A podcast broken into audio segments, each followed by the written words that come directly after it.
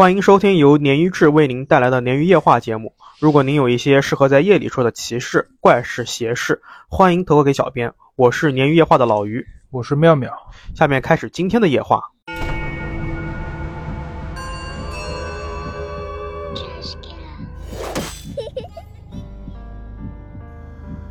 而且我觉得大主其实心脏蛮大的啊，他这个人，他说自己在深更半夜做梦的时候啊，睡睡梦的时候啊，就睡着的时候啊，隐约能听见婴儿床晃动的声音。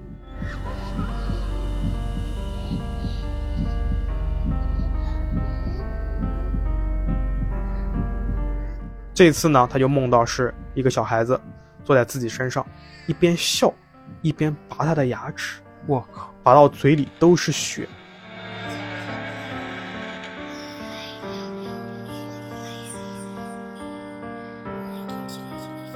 这奇了怪了！凌晨一点多，停车场哪会有车子能停到七楼去啊？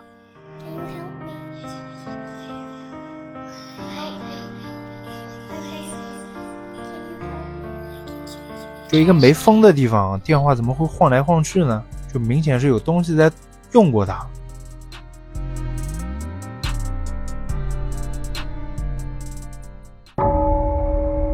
好，欢迎收听本期的年月夜话。欢迎欢迎，妙老师，如果说你在租房子，或者是你单独住的时候，嗯比方说你装了个监控，嗯你突然你的监控提示你屋里有人，嗯你，会不会害怕呢？你独居的时候，我应该第一反应是坏了。是或者是小偷是吧？对，那如果这个监控提示你有十五个人呢？那那那那我就先出去一下。好的，今天我们的故事就是，嗯其实它是一个很有名的一个网络事件。然后呢，本来我想把它放在付费里面讲的，嗯但我觉得这个事件呢，它网上面还蛮有名的。我估计有一些我们的用户会在别的 UP 里面听到是，，然后放付费里面就该骂我们了，就有点？亏了，感觉是吧？有点嗯亏啊。对，所以放到这个本期的标准期节目里面来说，嗯就是这个关于在上海租房遇到的灵异事件啊。哦，这个帖子呢，最早应该是豆瓣，但是呢，我是在知乎上面看到的，所以我嗯现在我不确定它是豆瓣还是知乎，也是我们的一个鱼友发来的，让我来跟大家分析一下啊。嗯这个答主说呢，所有的故事啊，就是从他租的一套房子开始。首先呢，他在上海啊，用特别低廉的一个价格租到的一间这个一居室。其实刚开头我觉得很奇怪啊，你在上海，你又是不是在那种很郊区的地方，啊，你能用低廉的价格租到房子，这个事情本身就有点诡异。对，肯定是这个房子有什么问题。是的，答主说这个房子啊看起来很新，但是是那种装修过的新。看房的时候呢，他觉得奇怪的是说房子很大，但是呢一进门就有一种很不透气、很挤的感觉。窗户少吗？他倒没说是不是窗户少，但是这么一说，我就感觉这个事情就不简单。嗯当时是夏天啊，答主一进房间之后，就有一股凉意从房间里面渗出来，让他打了一个寒战。他后面继续补充说啊，房子本身是又宽敞又大的，但是就是有一种说不出来的压抑的感觉，嗯让他感觉房间里面并不是自己一个人。那我想看到这边的时候，我想是 旁边还有中介吗 ？OK OK，不开玩笑，我们书归正传啊。这个房子很新，房东要的租金很低，加上这个房子离答主的公司很近，所以呢，答主就没有犹豫太多，就直接把这个房子租下来了。周末的时候啊，答主先是同事帮着一起搬家啊，没想到东西搬到门口啊，答主养的狗啊死活不肯进房子，嗯就一直在这个楼道里面狂叫。答主说隔壁肯定是住人的嘛，他担心这个狗吵到别人，就死拉硬拽的把这个狗硬拽进了房间。答主说这个他自己的个小狗啊，平时很活泼的，看见人就像吃了兴奋剂一样，不玩一会儿是不会安静下来的。但今天的表现就非常奇怪。刚开始大那个狗子不是在门口还狂叫嘛，嗯但一被拉进门之后啊，他就往床底下钻，就害怕了，感觉。那个帮他搬家的搬家的同事啊，还想把这个狗子逗出来，结果啊，差点被这个狗子咬到。哦，得亏是这个打主眼疾手快，拉住了这个狗链，不然啊，这个狗子就扑上去了。打主这个时候心想，可能是因为换了新环境啊，这个狗有点应激什么的，这个味道啊什么不对嘛。嗯，等自己和同事搬完东西之后啊，就请这个同事啊在附近的火锅店吃了一顿饭，算是答谢。答主说呢，因为自己之前租的这个房子还没有打扫完毕，吃完饭之后啊，并没有在这个房子，就是新租的这个房子里面睡，而是带着箱子什么的回到了之前租的那个房子，打算呢今天晚上还是在老房子睡一觉，打扫一下，打扫完之后再回到新租的房子这边，还是非常 怎么讲，非常有礼貌、有礼仪的一个人。嗯，对吧是的，第二天呢，答主他就去新房子了。哎，他发现自己的钥匙打不开门，在这边想办法呢，正好碰到邻居阿姨。阿姨问答主说：“这个房子是你买的？”答主说：“不是，是我租的。”然后阿姨就说：“哦，那那就那没事啊。”然后阿姨又问他说：“呃，你晚上怎么睡得着的？你晚上你家狗晚上叫了一夜。”答主赶紧道歉说：“对不起，对不起，说昨天自己呢不在家，那真的十分抱歉。说今天我来陪这个狗的就有人了嘛，这个狗应该就不会叫了。”嗯，然后他又又跟那个阿姨说了半天抱歉。这个时候呢，打主他就打开门了，他一开门就看到这个狗子啊，就要想往外面跑，然后阿姨就在门口小声的说：“你狗要牵好啊，不然放出来咬到人。”然后打主他呃毕竟这个自己理亏在前嘛，就赶紧说：“对对对对，对不起对不起。”嗯，但是他一进门就惊呆了，为什么呢？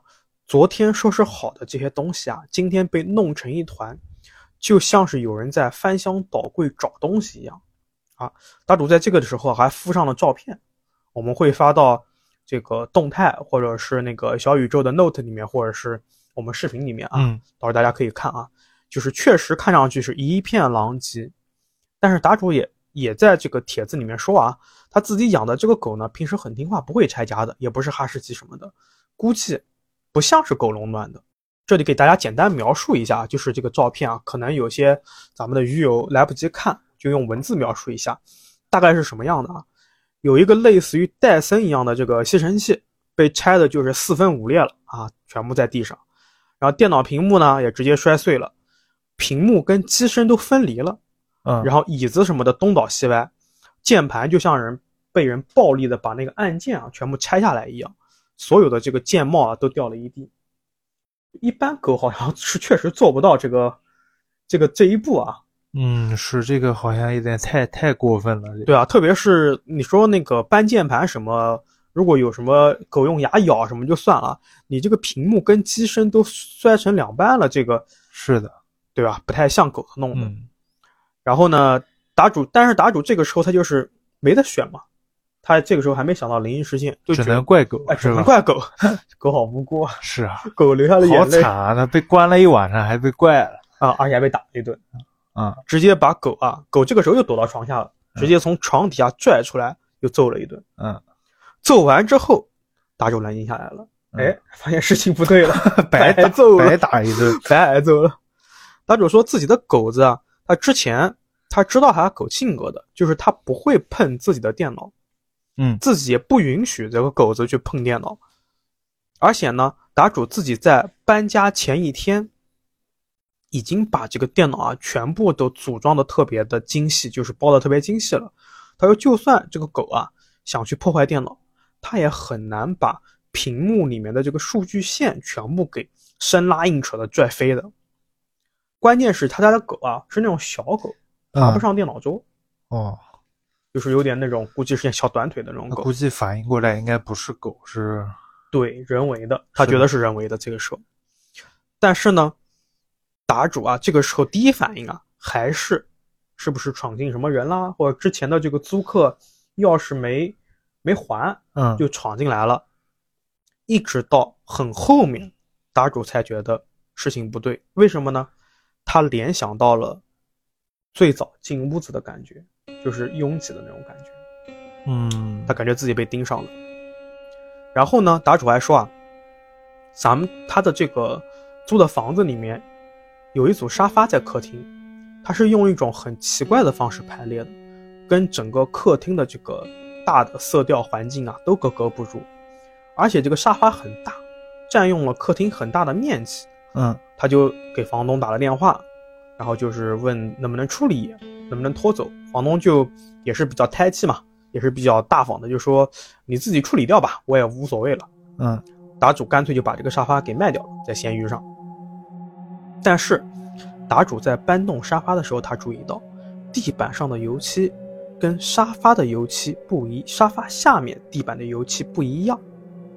也就是说什么？也就是说，要么是地板重新粉刷过，要么是沙发下面的这块地板重新粉刷过，哦就很奇怪。嗯而且这个房子啊，怪异之处还不止这一个，啊，除了这个沙发有问题呢，答主刚搬进来的时候啊，自己的这个卧室里面，他一居室嘛，就一间卧室，嗯里面有个很大的婴儿床。哎，他也问过房东，房东说，啊，我也不要了，你自己处理。那答主说呢，这个婴儿床啊，就在自己人就是成人睡的床的旁边。刚住进来几天，他还没来及处理的时候啊，就翻来覆去的睡不着，一睁眼就看见这个婴儿床在眼前。哎呦我靠，这那太难受了，这个。是的，而且我觉得大主其实心脏蛮大的啊，他这个啊人，他说自己在深更半夜做梦的时候啊，睡睡梦的时候啊，就睡着的时候啊，隐约能听见婴儿床晃动的声音，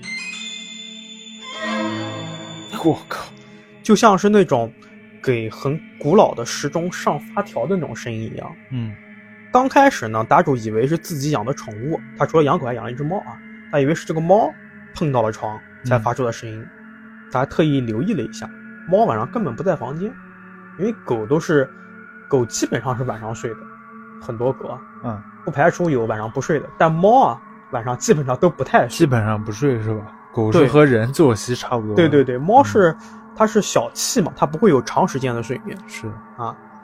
那答主在帖子里面说呢，说这个婴儿床啊比自己的床高一点，就让他更难受了，就是给人一种居高临下盯着自己的感觉。嗯特别是晚上有月光照进来的时候，婴儿床上面还有这个纱罩，就像罩着一个人一样，就朦胧中感觉是婴儿床上站着个人对着自己看。很难受这种感觉。我有时候嗯，晚上醒了，就是瞥见我自己自己椅子，都会感觉有个人站那看着我，就挺难受的这种感觉。妙妙强忍住内心的恐惧。是的，啊，就很多现在 B 站的底下的这个留言啊、评论啊，都说妙妙不要强撑了啊。难难难道我在节目里面哭出来吗？呃，OK OK，我们回到回到故事啊，就是我觉得答主其实真的心脏挺大。要是我碰到这种情况，我已经是早就处理了。是的，他竟然还能忍好几晚，嗯，所以答主他在他的这个帖子里面说啊，说又睡了几晚，有一天晚上呢，婴儿床在凌晨的时候，他的那个锁扣啪的一声打开了。我靠，打主在梦中一下子被吓醒了。他第二天就把婴儿床啊也是挂在闲鱼上，用很低的价格卖掉了。他他本来打算把这个婴儿床改成这个狗窝给狗子睡的，嗯现在想想太可怕了，就放弃了。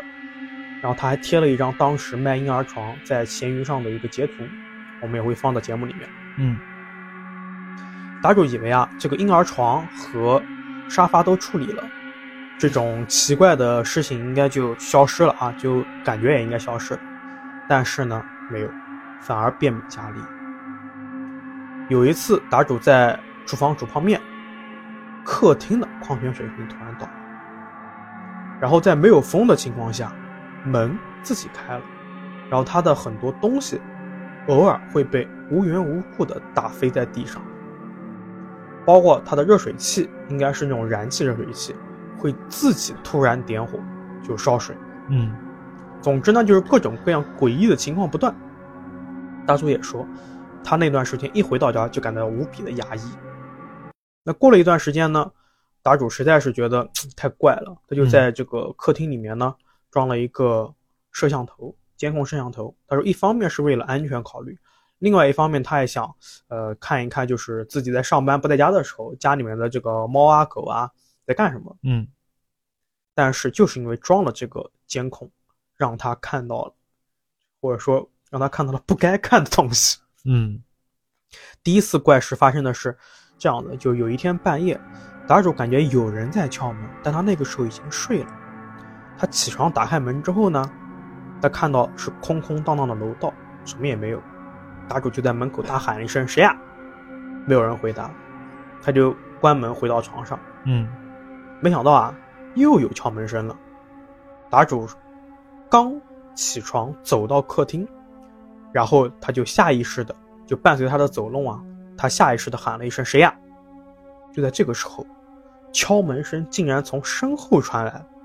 答主吓得猛地转身，然后他能看到的就是自己刚才卧室黑洞洞的房间，就是这个敲门声从他自己卧室传出来了。嗯，答主说他第一次感觉到鸡皮疙瘩，瞬间就是全身都是鸡皮疙瘩的这种感觉，然后头皮发麻，杵在里面一动不敢动，他就觉得自己房间里面有人。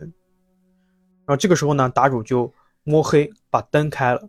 才退回到床上，又用手机闪光灯拍了一下床下，他就看见这个他的狗子啊，此时就躲在床底下，怎么也不肯出来。答主说此时此时啊，自己又睡不着了，那干脆呢就坐在床上刷抖音。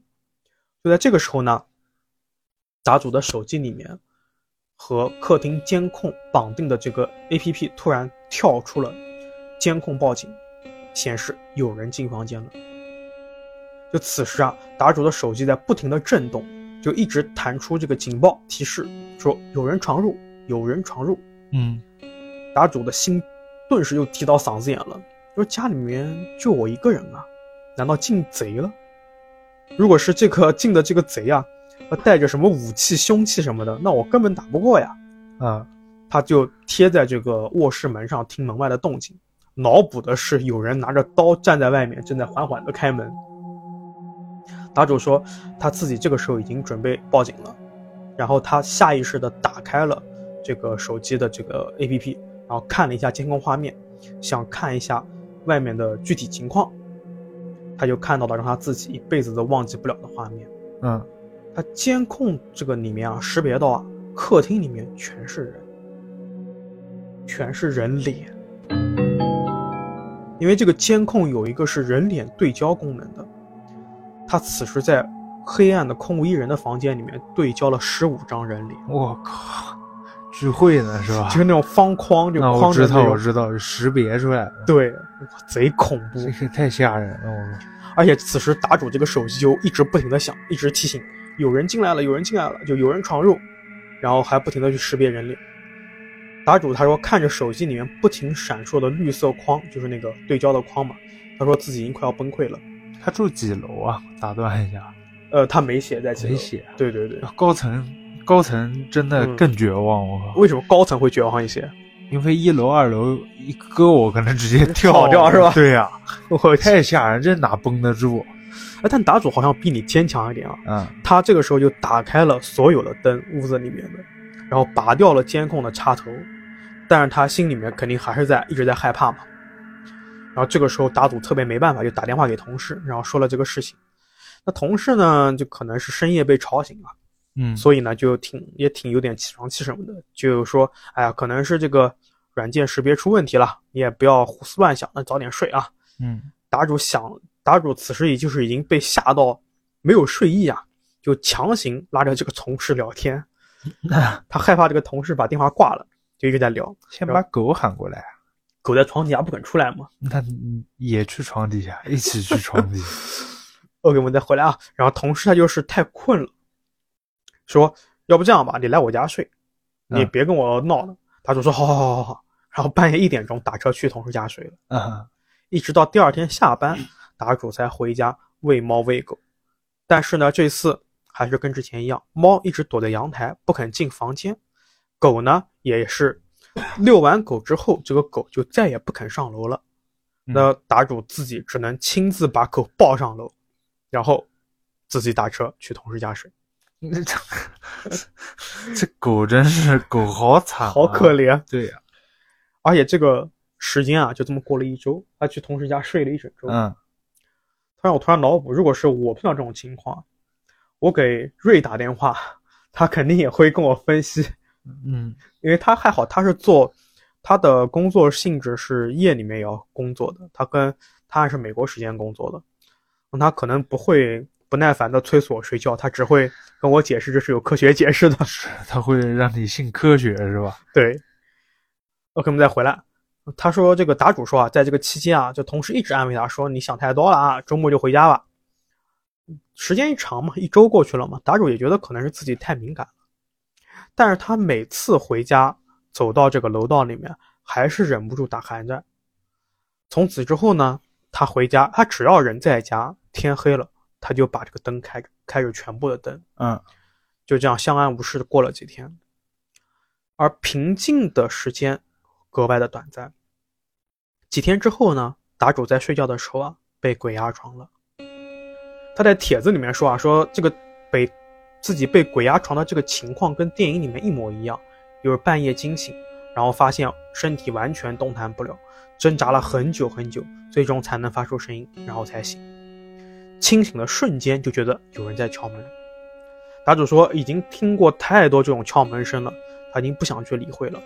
但是他此时的感觉是。这个东西在房间里面敲门，你能 get 到吗？和他在一个房间吗？对，就和他在一个房间，是从里面敲，反向敲门。嗯，啊，就是这种什么情况？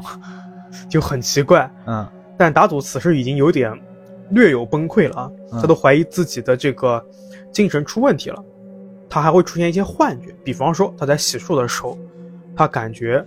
这个镜子反射的门后面有黄色的影子，但是一转身是没有的。嗯，然后他会觉得这个卫生间的房顶不知道为什么变得特别特别的矮，感觉房顶上是空的。那每天晚上呢，都会有声音从天花板，就是卫生间的天花板上面传来。什么声音呢？有人咳嗽的声音。就是一开始他感觉是这种 这种咳嗽的声音，那后来他发现。应该不是发现他是又感觉啊，这个不像是有人在咳嗽，更像是有人用头在撞天花板发出的声音。我靠！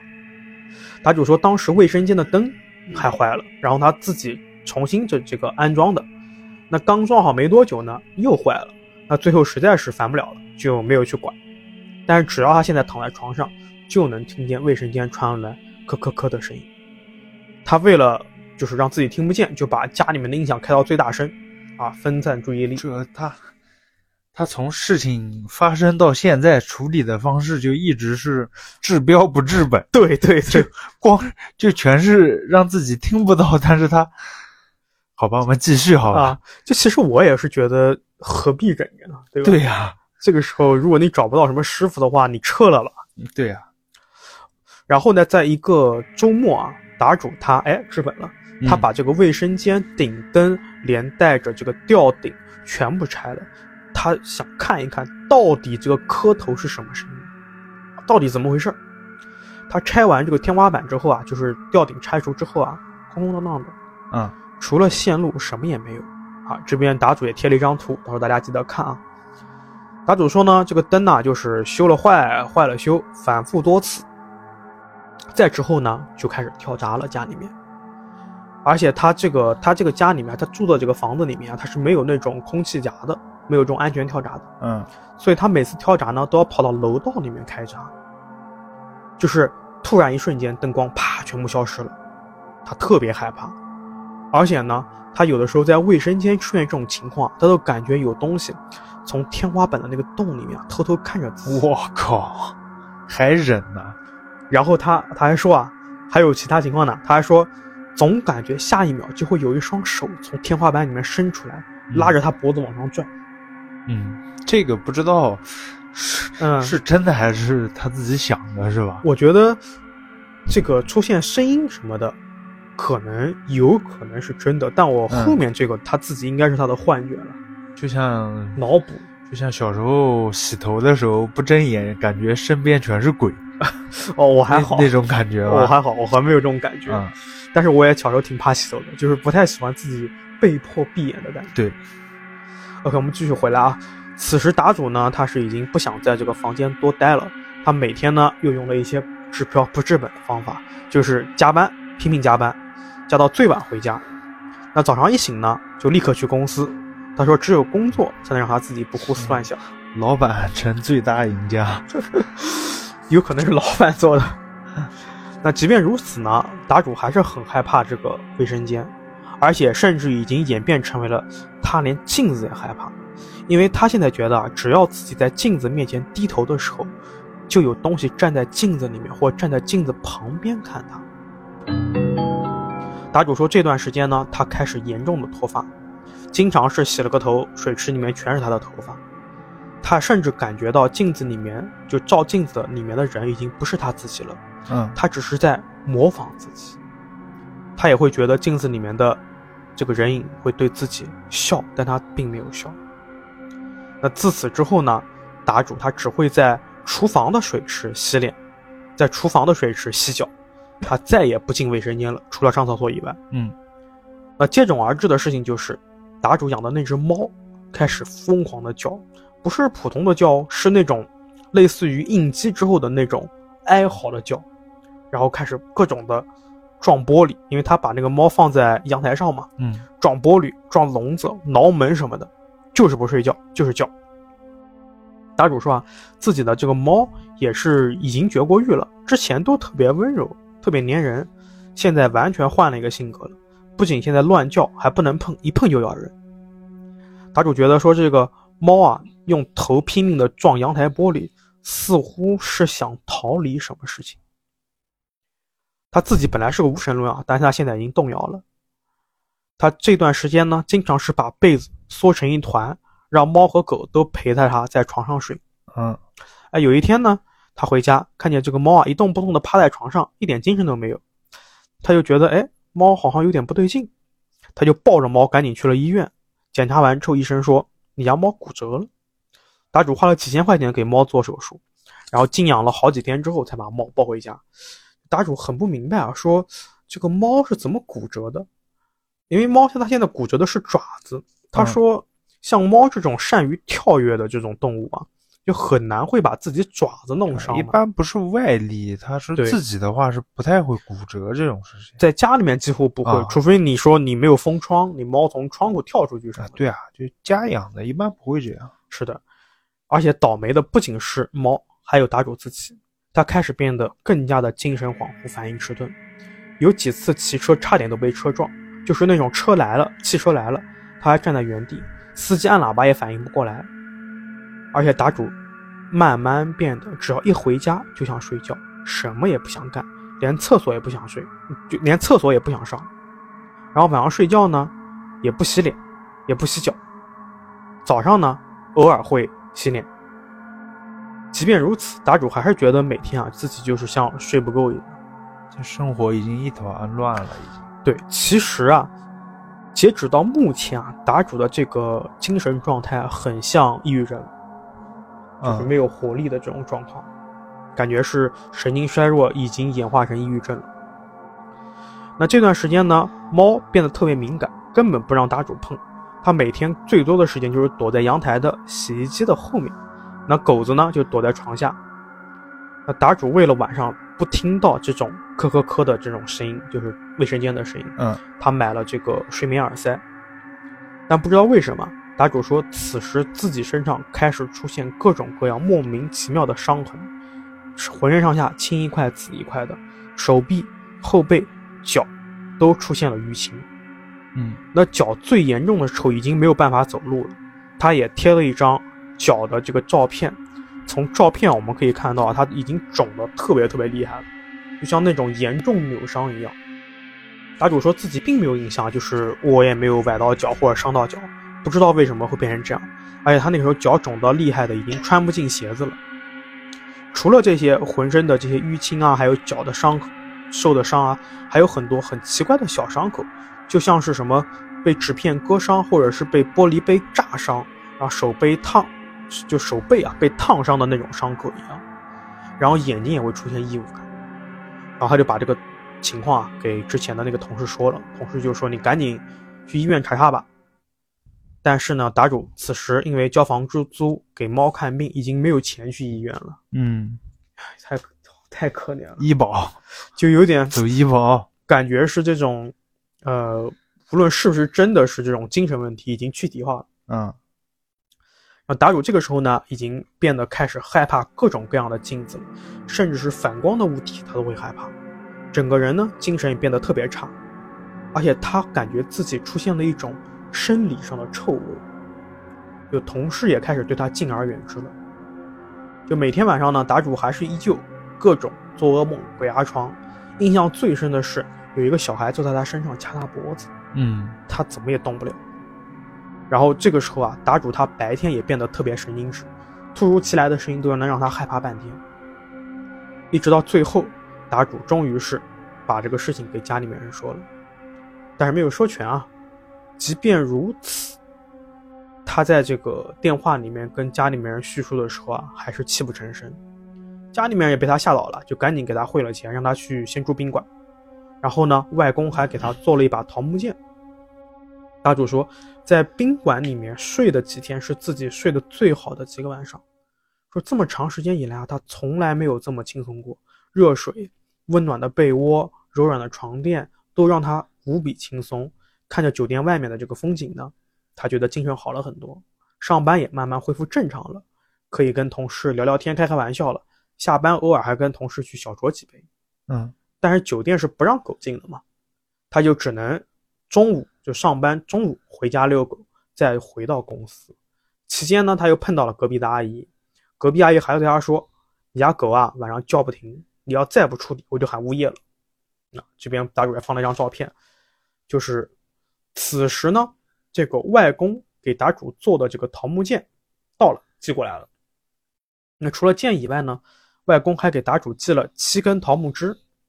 然后应该也是有一些相关说法的。外公就让他把桃木枝挂在床头，然后把木剑呢剑头朝外，啊，答主就揣着这个外公给他送的这个桃木剑和桃木枝回到了这个出租屋里面。他说自己不知道是什么心理作用的作祟，他这次回来之后呢就没有之前那么害怕了。他就找了钉子把这个剑呢挂在床头，然后他就说：“哎，我就试一下。”看是不是这个桃木剑真的就是能让这个屋子消停一会儿。嗯他就说：“我今天晚上就在在这个租的房子里面继续睡一觉。”果然，哎，睡了一夜没什么事儿。答主甚至怀疑是不是自己之前想多了，嗯那可能就是应了那句老话，叫做“无巧不成书”。答主说家里面的猫呢，对这个挂着的桃木枝特别感兴趣，总想去叼啊，其实很正常，猫会有这种是的习惯。有好几次，答主下班回家会发现桃木枝被这个猫叼的家里面到处都是，最后七根桃木枝被弄得只剩下两根了，剩下五根找不到了。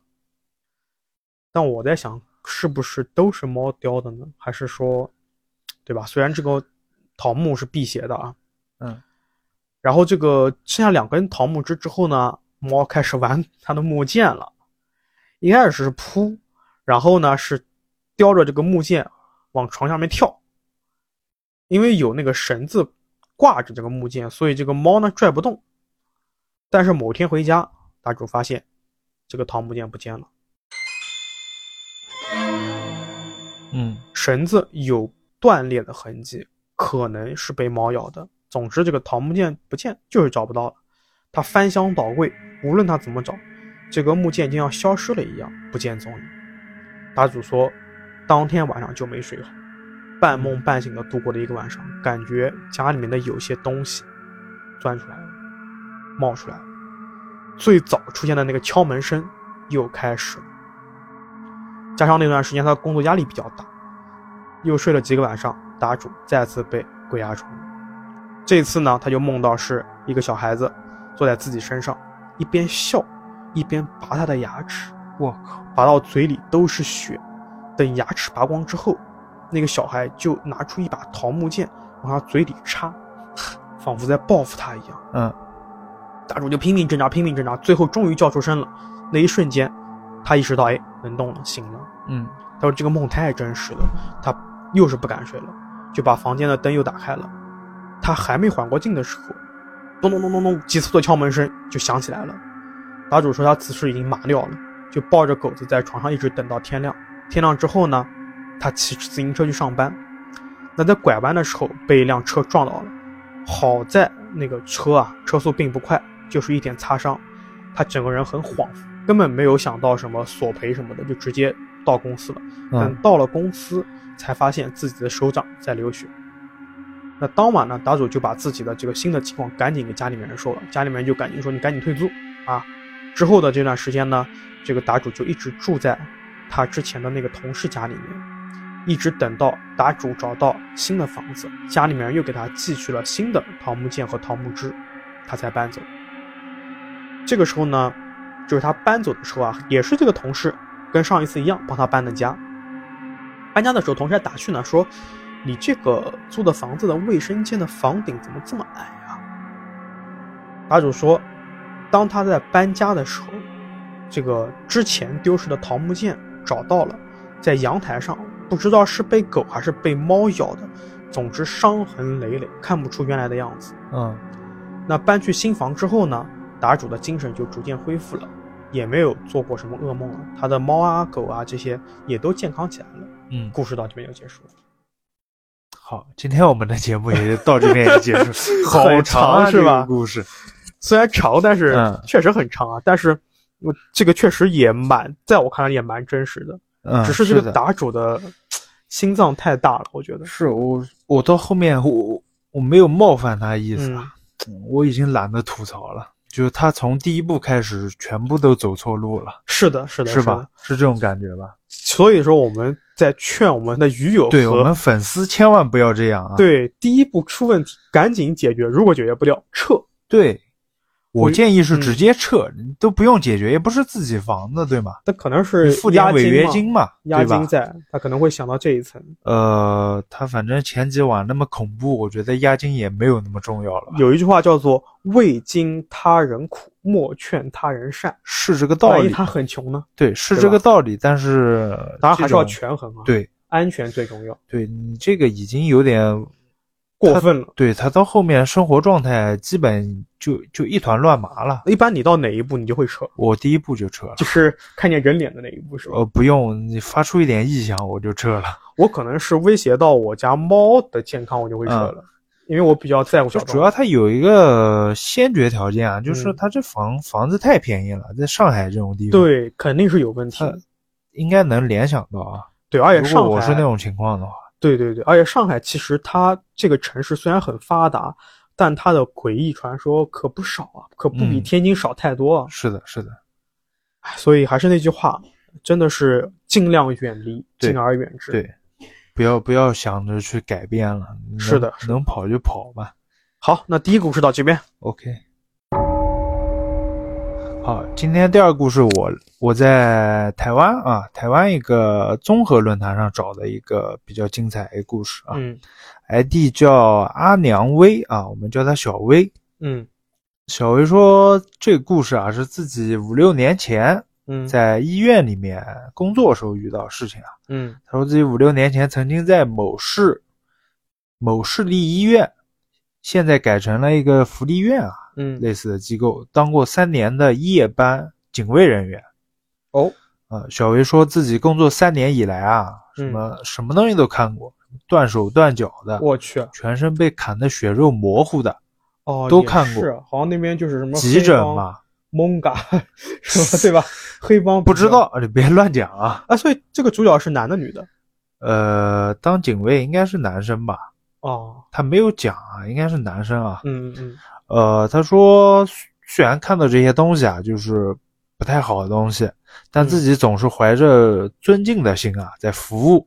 因为他补充说，就是夜班的警卫人员在救护车来的时候，嗯，要帮忙把病患从担架抬到病床上，是的，所以他怀着这种叫什么比较崇敬的，就就叫尊敬的、嗯。尊重。尊重的心对服务，也没出什么奇怪的事情。但是有一次，嗯一个比较诡异的经历啊，让嗯自己萌生了不想干了的念头。嗯在小薇工作第二年的七月十四号，这个事情是小薇嗯说自己为什么记这么清楚，是因为十三号是自己的生日。嗯上班的时候啊，同事还为小薇庆祝了一番，然后就到十四号凌晨，他值夜班，嗯，也挺苦的啊。是的，连着这种连轴转叫做，对这里小维先补充说明了一下自己医院的夜班配置啊。夜班组一共一共配备四名警卫，连小薇，急诊是两位，嗯门诊大厅一位，精神病科室一位。嗯小薇她是急诊两位警警卫的其中一个啊。嗯十四号凌晨一点多，医院总机打了通电话，就打到这个急诊的警卫室，总机告知说。停车场七楼的电话打到总机这儿来了，嗯，但是没人讲话。总机呢，它是可以查看，就是打来电话内线的号码，以及是这个电话在医院的哪个位置的，所以就喊警卫部的，嗯想过去查看一下是什么情况。小薇说，因为医院里面曾经出现过啊精神病房的病人啊，从停车场七楼跳楼身亡。所以总机那边很担心又发生类似的事情，嗯，就喊他们赶紧去看一下。接电话的时候啊，小维心里就想了，这奇了怪了，凌晨一点多，停车场哪会有车子能停到七楼去啊？光光三楼以上都少见了，对吧？对。而且自己巡逻那么多次啊，嗯，就是七楼好像也没有什么内线电话，反正自己是没印象。总机的小姐讲完以后啊，小薇就趁机问他说：“七楼电话在哪儿啊？”呃，总机那边就有点不耐烦的跟小薇说：“我怎么知道？他反正显示是停车场七楼，你自己去看一下嘛。”嗯，然后马上就挂断电话了。小薇听完就知道，这个总机这么暴躁，肯定是在补觉被吵醒了。上夜班偷睡觉啊，偷懒，这也是人之常情嘛，对吧？嗯小薇简单告知了一下，就是急诊的另一位警卫同事啊，说什么情况，自己就带着手电筒就出发了。到了停车场楼下，小薇抬头看了一眼七楼，嗯整个停车场安静的让人害怕，自己身子呢就不禁打了个冷颤，不敢想太多。小薇按了电梯就上去了。嗯停车场要上去的方式呢，除了坐电梯，也可以走楼梯或者直接走车道。嗯，但是这三个方式啊都在同一侧。小薇到了七楼之后呢，果然七楼一辆车也没有，空荡荡的。小薇没敢想太多，就开始找那个、呃打过去的内线电话啊。自己心里想，大概是电话故障，大晚上待这儿太久，也不自己也不太舒服。想着快点找，就快点就离开这儿了。但是呢，自己在七楼啊找了半天也没找到这个电话。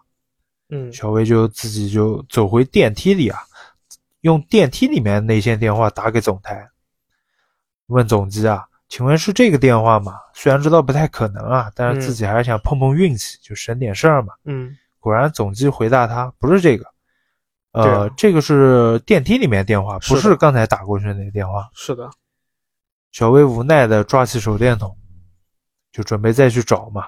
他拿嗯手电筒照向停车场深处，突然发现，咦，就是到底居然停车场深处还有一个小楼层。因为一般啊，嗯这些警卫巡逻时候都是就是从楼梯那边一路大概扫过去，就简称就摸鱼嘛，嗯，就大概扫一遍。对，所以从来没有发现深处有这么个小楼层。小薇有点犹豫，就慢慢走过去了，发现小楼层那边还有个楼梯，上面全是蜘蛛网，应该是很久没有人走过了啊。嗯呃，自己虽然呢不太愿意，但是为了完成任务嘛，硬着头皮走了走了进去。嗯上去走过楼梯啊，看到有道门，他就打开来，发现里面黑黢黢的，灯都没有。小薇用手电筒照了一下啊这个里面的情况啊，原来这里面是个旧的仓库，嗯不大啊，也是里面遍布着蜘蛛网，但是呢，有一个电话吊在墙上甩来甩去。嗯小薇拿起电话拨给总机，总机小姐说：“对，就是这个，你在附近巡逻一下吧，看一下如果没有其他事情，你就可以回去了。”小薇就把电话挂回墙上啊，心想这电话怎么掉下来的？谁打的呢？不管了，就当成是故障吧。这仓库就这么小的地方，也没什么好巡逻的啊。小薇就随意翻了一下仓库里面几个小箱子。里面装的大多都是好几年前的发票、存根这些东西。自己呢在这待了一会儿，感觉不太舒服，就准备回去了。没想到小薇刚按下准备下楼的电梯，电话就来了，是留在急诊的另一个同事打过来的。他说总机又打电话过去，说几秒前七楼停车场那个电话又打给总机了，嗯。依然是没有人说话。就是说这个电话呢，它会自自动打过去，但是没有人说话，对。而且这个电话它是在一个废弃很久的对，相当于是一个废弃的小仓库里面。鬼来电吗，这是。我没看过《鬼来电》，不好意思。啊，就是有点这种感觉，嗯，小薇吞了吞口水啊，嗯。回头看了一眼刚才那个深处的地方，嗯。发现自己是站在唯一可以上来的路口啊，嗯，就不管是车道啊、电梯还是楼梯，都是得从这一侧上去的，就是也不不可能是有人就是过来恶作剧，就很无聊啊这种。嗯。而且自己刚从那小仓库走出来，小维心想自己真想太多了，不过是电话故障，顶多走回去用那电话回报一下，嗯。说是电话故障，然后请医院派人来修就行了。心里想想啊，小薇整个人也放松下来了，回到刚才那个阴暗的小仓库，打开门，小薇傻了，嗯。那电话又掉在空中甩来甩去，这下小薇可管不了了，一刻都不想待下来，拔腿就往下跑，嗯，连楼梯和电梯都不敢坐了，就直接就顺着车道跑下七楼。就其实他就是在回去之后发现这个电话又被人拿下来了，对，到急诊之后啊，同事就问小薇，嗯脸色怎么发青了？你都，小薇连话都说不出来了，就用急诊的电话回拨总机啊，告诉就是仓库的电话可能是坏了，就目前巡逻人手不足，请医院早晨再派公务组去修啊。小薇说这件事情呢，也没什么结果。小薇说这件事情让自己反正现在想起来啊，还是嗯吓得一身冷汗啊。嗯他事后再想想，那间仓库就是连窗户都没有，嗯就一个没风的地方，电话怎么会晃来晃去呢？就明显是有东西在用过它。会不会呃，我我现在应该是瑞附体，会不会是有一些什么动物啊，或者是昆虫啊之类的？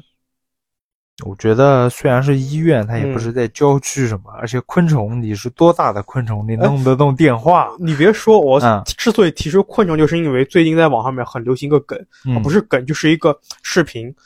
这个是云南还是哪个地方的女生寝室出现了一个有女生小臂那么大的虫子？是什么虫？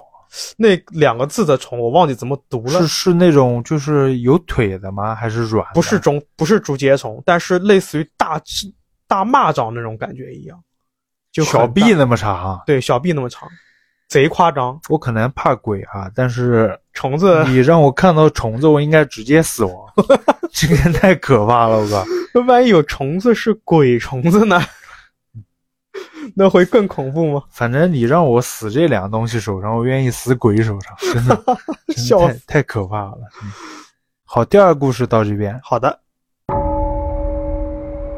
好，今天的第三个故事呢，其实它是有一点像我们之前故事的一个延展，但好像之前前很多期了，不知道大家是不是记得啊？在三十期上下的时候，我们收过一个鱼友的投稿，是咱们的网易云的一个鱼友，叫小赛啊，他的俄罗斯哥哥在国内，在我们中国国内碰到的灵异的故事啊，类似于误入里世界嗯，医院的那个。是的，那我发布之后呢，对此这个看法很多啊，看法很多。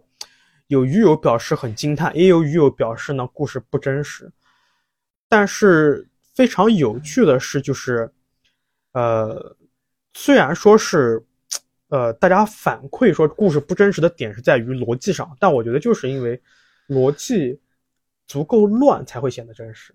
如果嗯，说连鬼故事都很有逻辑的话，那就不是鬼故事了。那就看小说是吧？对啊，就侦探灵异事件了侦，探小说，那真的是人写出来的。嗯那所以呢，呃，我也是还是那个那句话啊，就是姑妄言之，姑妄听之，大家全当故事来听啊，对可以保留意见。好，我们说回今天的故事啊，就自从小赛的投稿出来之后啊，我们就开启了鲶鱼的一个小话题，就是外国人在中国会不会碰到中式灵异，或者说灵异这个事情它分不分国界？那今天这两个小故事正好解释了一些啊。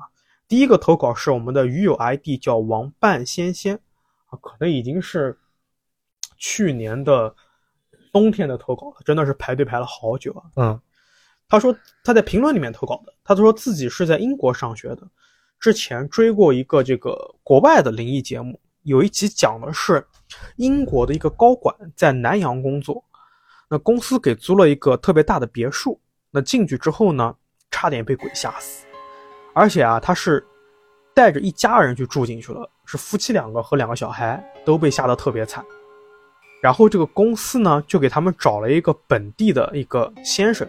南洋嘛，就是无非就是新加坡或者印度尼西亚里面还是、呃华人文化很很盛行的。是的，找了个先生，先生说呢，你这个房子的格局是很有问题的，如果你是华裔，你肯定不会住的。所以说，我觉得就是应该就是灵异无国界了，管你啊是不是 外国人，我就搞你。你是人就行。对对对。第二个小的故事短片呢，也是评论投稿。他鱼友的名字叫小峰啊，山峰的峰。他说这件事情呢发生在自己身上，她老公是一个唯物论，从来不信鬼神。但是有一天呢，她在这个跟这个三岁多的女儿在卧室的这个厕所洗手的时候啊，然后这个出来的时候，女儿又指着床说：“爸爸，有个男人在床上睡觉。”嗯当时小峰还开玩笑呢，说得亏老公是天天在家办公啊，不然女儿看到说这个话，还以为自己出轨带男人回家呢。然后他们两个夫妻呢，就全当是孩子的这个童言无忌嘛，就没有多追究。那没过几天呢，他们一家人吃饭，刚吃完饭，丈夫又抱着女儿去洗手间洗手，结果呢，就给小峰说：“哎，卧室的门打不开了。”小红一开始觉得是不是这个锁坏了呀？丈夫说不是不是。等他走过去一看，发现是门边的一个四层的一个柜子倒了，正好挡住门，所以门现在打不开。嗯那小芬他在评论里面说，这个柜子离门至少有十多公分，不可能自己倒了正巧挡住门，除非是有人在卧室里面把柜子推倒之后推到门前。嗯他还给我补充说，他家住在十楼，就根本不可能有人通过翻窗户的方式进到卧室的。那事情发生几天之后啊，女儿突然说那个男人走了，嗯就是之前看到的那个人影。就自此之后啊，她说之前从来不信鬼神的老公再也不看恐怖片了。就后来我跟她在就是私信交流之后，我才知道，她这个事情发生的地点在新加坡，她老公是个德国人。哦，所以真的是灵异是不分国界的，对我感觉是这样子。你只要有不干净的地方，管你是管你是哪儿的人呢，对吧？对对对，而且其实如果说这两个故事我不，你看第一个故事我是给大家说好了，这是国外的故事；第二个故事我是之前是先没说的，是那大家可能也会分不清到底是国内发生还是国外发生的。嗯只要不是特别的这种克苏鲁元素比较明显的话，其实这种灵异事件还是相对通用的。对，客系还是嗯太有特点了吧？我觉得。是的，所以其实老于很好奇啊，我们的鱼友们这么多鱼友啊，现在这么多粉丝，你们在出国的时候有没有碰到一些灵异的事件呢？泰国嘛，哦，刚准备说泰国除外，泰国好像好 好普遍，泰国本身这个灵异文化做的就比较好啊。东南亚除外，东南亚除外。特别是我想起来之前咱们大妞的投稿说，他就是为了避免在国内的一些当时的那些事件的牵扯，他才到乌干达去工作的。那到乌干达之后，就再也没有碰到这些工作、这些鬼了。乌干达好像和鬼风格不搭，是吧？，对啊，就是太远了，可能好选择，我靠。是的，是的。嗯那如果说您有一些这个呃相关的经历啊，特别是呃大家觉得不搭的，比方说北美或者是欧洲，欧洲其实还好德克萨斯是吧？啊、北美或者是新西兰，对吧？大洋洲或者是更远一点冰岛这种北欧的地方啊、欢迎在评论区直接给我评论，嗯，让我们来看一看有没有这种类跨国界的。是的，我们收集一下。是的，是的。嗯 OK，那今天的故事到这边就结束了。是的，啊，感谢您对鲶鱼的持续的关注和厚爱。一样的，如果您有一些适合在夜里说的奇事、怪事和邪事，随时给我们投稿，任何可以私信到我们的平台都可以投稿。